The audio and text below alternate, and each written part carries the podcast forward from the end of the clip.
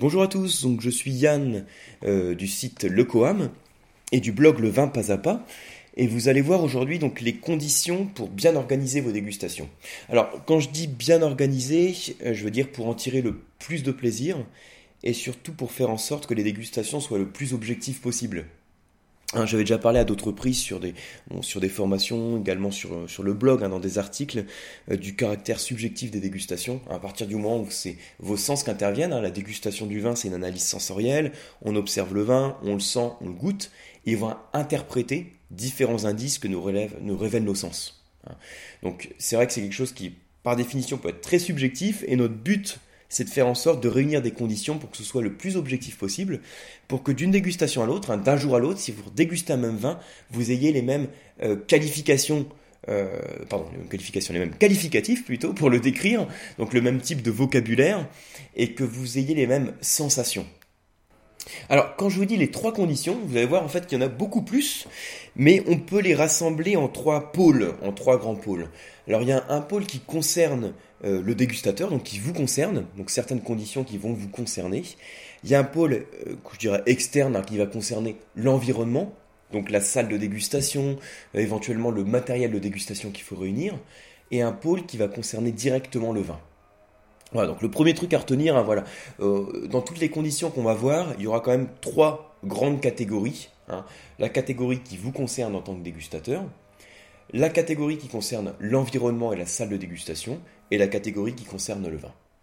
Alors avant de développer toutes les conditions pour chacune des catégories, euh, je vous fais un petit, peut-être un, petit rappel en tout cas pour vous euh, montrer à quel point la dégustation peut être subjective vous savez que quand vous dégustez du vin, euh, vous allez ressentir différentes choses, donc différents arômes, euh, différentes saveurs, hein, de l'amertume, de la sucrosité, de l'acidité. Et votre perception hein, des différents euh, arômes, des différentes saveurs, ça dépend bien sûr des seuils de perception que vous en avez. Si vous êtes très sensible à l'amertume, vous allez l'apercevoir plus facilement dans les vins. S'il y a certains arômes qui vous dérangent hein, ou que vous avez déjà ressenti à d'autres occasions, vous allez les ressentir beaucoup plus facilement dans les vins. Alors je dis arômes qui vous dérangent, ça peut être aussi des arômes qui retiennent votre attention, des arômes que vous avez euh, sentis dans votre jeunesse, à d'autres moments de votre vie. Si vous les retrouvez dans un vin, vous allez tout de suite mettre un mot dessus. Vous allez pouvoir le qualifier et donc le mémoriser, l'interpréter. Donc tous ces seuils de perception que vous avez, que ça concerne le sens olfactif ou le sens gustatif, euh, ça dépend de vos expériences hein, culinaires, vos expériences de dégustation, euh, ça dépend aussi de facteurs culturels. Hein, juste pour vous citer un petit exemple, il y a une étude qui avait été faite sur la perception du sucre qu'on peut avoir en fonction de la nationalité. Donc, euh, on prend un Français, un Allemand, un Nord-Américain. Euh, on les met dans une même pièce, hein, c'est pas une blague. Hein. On prend Français, un Allemand, un Américain, et puis on va voir en fonction euh, du niveau de sucre du vin, à partir de quel moment on va pouvoir percevoir le vin comme moelleux, ou en tout cas comme demi-sec. À partir du moment où on va percevoir que le vin n'est plus un vin complètement sec. Et on se rend compte que avec un vin à 8 grammes de sucre par litre, je, dis un vin, on pourrait prendre une autre solution, hein, quelque chose euh, un petit peu sucré, 8 grammes de sucre par litre. Euh, le français percevait déjà que le vin n'était plus sec, il lui attribuait plus le qualificatif de sec, alors que l'allemand, 8 grammes est à peu près le seuil de perception au-delà duquel il allait considérer le vin comme ayant un peu de sucre résiduel. Et quand on passait sur le nord-américain, on était plutôt sur un niveau autour de 12 grammes de sucre par litre. Donc on a bien des seuils de perception qui peuvent être différents également en fonction des facteurs culturels, en fonction de ce qu'on est habitué hein, traditionnellement à déguster, donc là en termes de vin et en termes euh, de gastronomie. Vous savez que en Allemagne, par exemple, comme je vous prends l'exemple de euh, français, allemand, américain, en, Allemagne, c'est un grand pays producteur de vin blanc, donc euh, d'excellents vins blancs qui sont produits, et il y a aussi plus de vins qui ont du sucre résiduel. Donc le fait d'avoir un palais habitué à déguster des vins qui ont un peu de sucre résiduel fait qu'on va le ressentir euh, bah, moins facilement en fait. Hein. On va être moins sensible euh, à une perception du sucre. Euh, par rapport ensuite au, nord-américain, c'est vrai qu'on a aussi plus de sucre qui va être utilisé là dans la consommation tous les jours, hein, dans la gastronomie, le reste. L'industrie agroalimentaire le sait bien aussi en adaptant, en adaptant les recettes qu'on peut avoir en fonction du marché sur lequel on va exporter les produits. Hein. Donc tout ça pour vous dire que les facteurs culturels jouent énormément. Euh, sur les facteurs culturels, on ne peut pas faire grand-chose. Hein. Euh, sinon, essayer d'avoir plus d'expérience de dégustation et de gastronomie.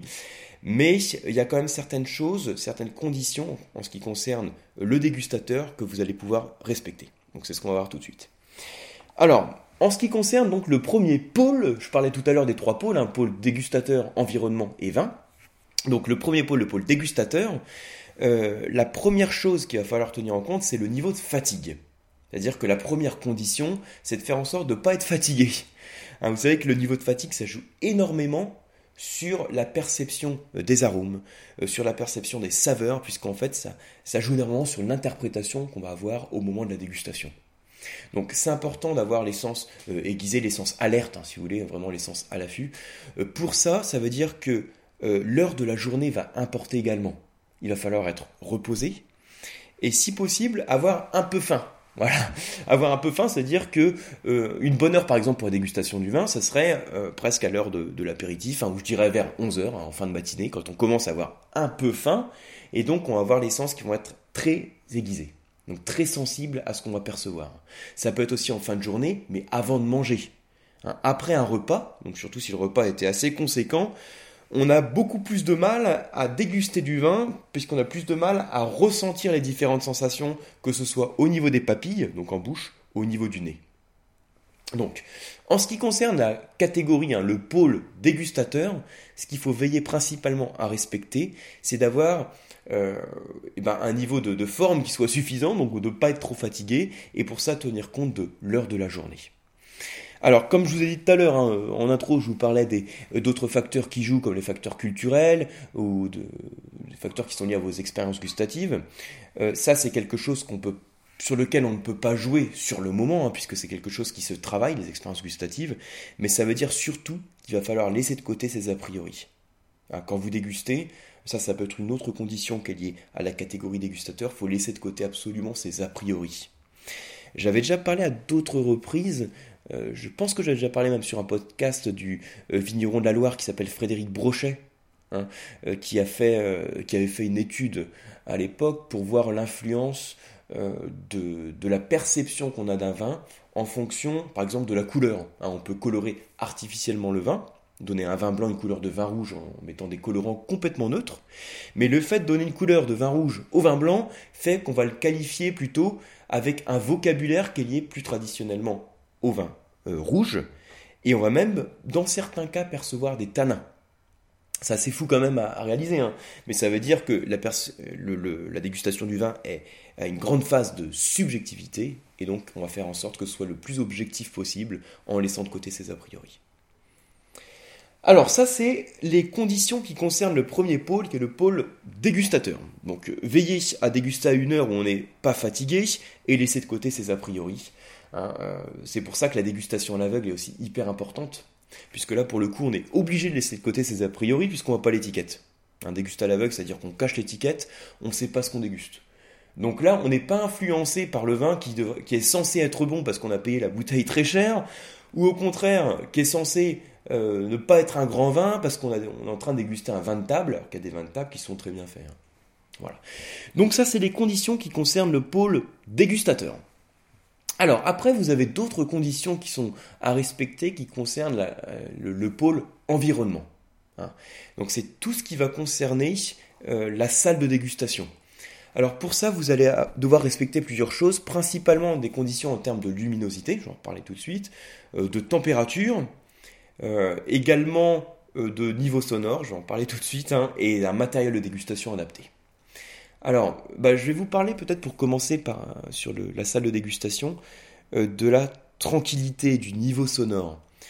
Euh, c'est important quand on déguste un vin d'avoir une certaine tranquillité, donc pas forcément un, silence de mort, hein, ça faut que ça reste convivial la dégustation, mais il faut pas avoir un niveau sonore qui ambiant qui soit dérangeant. Pourquoi? Parce que quand vous avez trop de bruit ambiant, vous avez beaucoup de stimuli qui arrivent au cerveau, qui doivent être traités par le cerveau.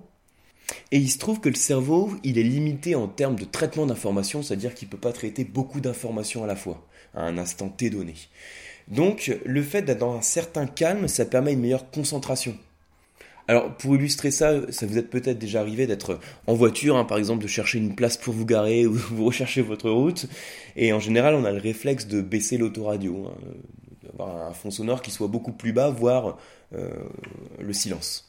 Pourquoi? Parce que le calme permet la concentration. Donc on le fait de manière complètement spontanée au volant. Hein, si vous conduisez, ça va vous dire quelque chose. En dégustation, euh, parfois on voit qu'il y a des, salles de dégustation dans lesquelles les conditions ne sont pas forcément réunies et le niveau sonore doit faire partie de ces conditions. Donc là aussi je répète, hein, la dégustation ça doit être sympa, si on fait ça avec un groupe d'amis, on discute, c'est normal, on peut parler aussi des vins qu'on déguste, il faut que ce soit une ambiance euh, conviviale, hein, ça, reste du vin, mais il faut une certaine tranquillité et pas avoir un niveau sonore important. Alors, un autre point, donc ça, ça fait partie des conditions qui sont liées à la catégorie environnement. Un autre point qu'il faut respecter par rapport aux conditions, c'est la lumière. Alors, la meilleure lumière pour déguster un vin, la meilleure luminosité, c'est la lumière naturelle, celle qui provient du soleil. Donc une salle de dégustation avec une grande fenêtre, hein, euh, c'est le top. Euh, c'est ce qu'il y a de mieux pour évaluer la couleur du vin. Euh, alors après, c'est vrai qu'en pratique, c'est quelque chose qui n'est pas toujours facile à faire, surtout en fonction de l'heure de dégustation. Euh, en fonction de la salle qu'on utilise, hein, on n'a pas forcément euh, de lumière qui soit bien adaptée, donc là on est amené à utiliser des lumières artificielles, mais faites en sorte d'avoir suffisamment de luminosité en tout cas. Hein, qu'on peut déguster dans certains cas dans des petites caves qui sont bien sympas hein, d'un point de vue esthétique. voilà, une petite cave qui se prête bien à la dégustation du vin parce que l'ambiance est là, ça apporte de la convivialité.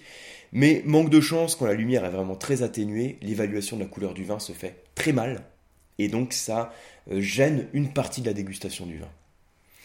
Alors, euh, quand je parle de lumière, je pourrais parler aussi de couleur de la pièce. Euh, très souvent, vous savez qu'en dégustation, l'idéal c'est d'avoir une surface blanche, au moins sur la table, hein, ou en tout cas sur laquelle on va pouvoir pencher le verre de vin pour bien évaluer la couleur. Pourquoi? Parce que le blanc c'est une surface neutre qui va permettre donc d'évaluer si notre vin rouge est plutôt violacé, plutôt tuilé, si notre vin blanc est plutôt verdâtre, plutôt orangé. Donc toutes ces nuances vont s'évaluer beaucoup plus facilement si on a un référentiel neutre.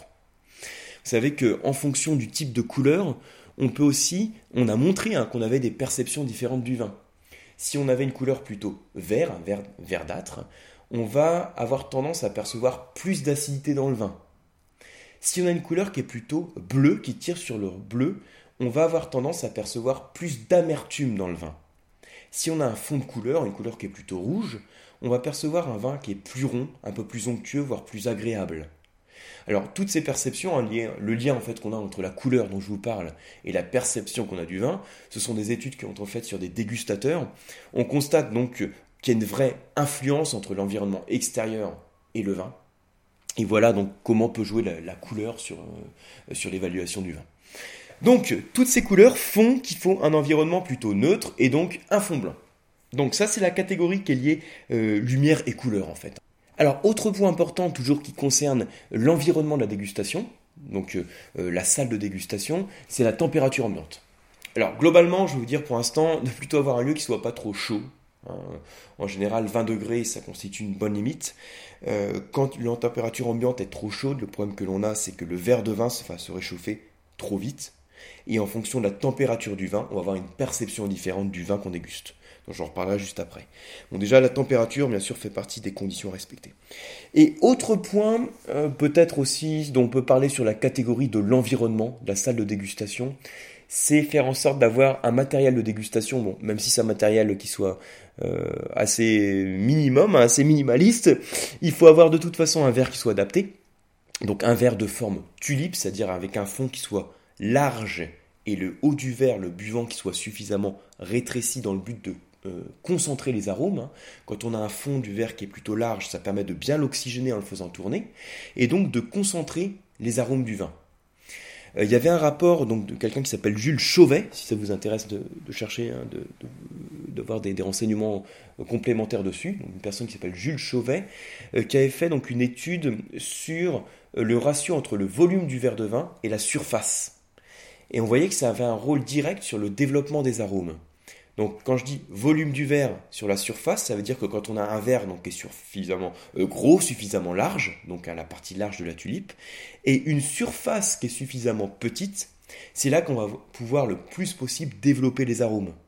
Alors intuitivement, ça paraît logique, même si sur un podcast audio, je ne sais pas si vous avez l'image dans la tête, hein, mais vous imaginez un verre tulipe qui est suffisamment gros, avec un fond qui soit bien large et un haut rétréci, ça veut dire que le, rapport volume sur surface est relativement grand, puisqu'on a un gros volume et une surface rétrécie. Et donc, ce ratio volume sur surface va faire qu'on va avoir un développement des arômes, hein, euh, un caractère volatile des arômes, si vous voulez, qui va être exacerbé. C'est-à-dire qu'on va bien retrouver les arômes. En gros, ça veut dire que euh, les coupes ou les verres moutardes, hein, tout ce type de forme, euh, n'a pas un ratio volume sur surface qui est favorable pour le développement des arômes. Voilà. Donc ça, c'est simplement quelques informations sur le verre de dégustation. Ensuite, en termes de matériel de dégustation, sur le matériel de base, vous pouvez également avoir une carafe. J'en ai déjà parlé à d'autres reprises. Hein. Le fait d'avoir une carafe, ça permet euh, d'oxygéner le vin avant de le servir.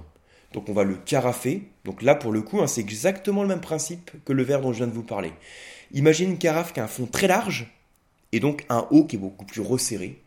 Le fond très large, ça permet une grande surface de contact entre le vin et l'air. Ça permet de bien oxygéner donc le vin dans la carafe en faisant tourner la carafe et donc de révéler les arômes. C'est toujours lié sur le développement des arômes. Autre chose peut-être dans le matériel de dégustation dont je peux vous parler, c'est un crachoir, ou au moins un seau à champagne, un bac, quelque chose qui puisse vous permettre de vider les verres et de cracher les vins que vous dégustez.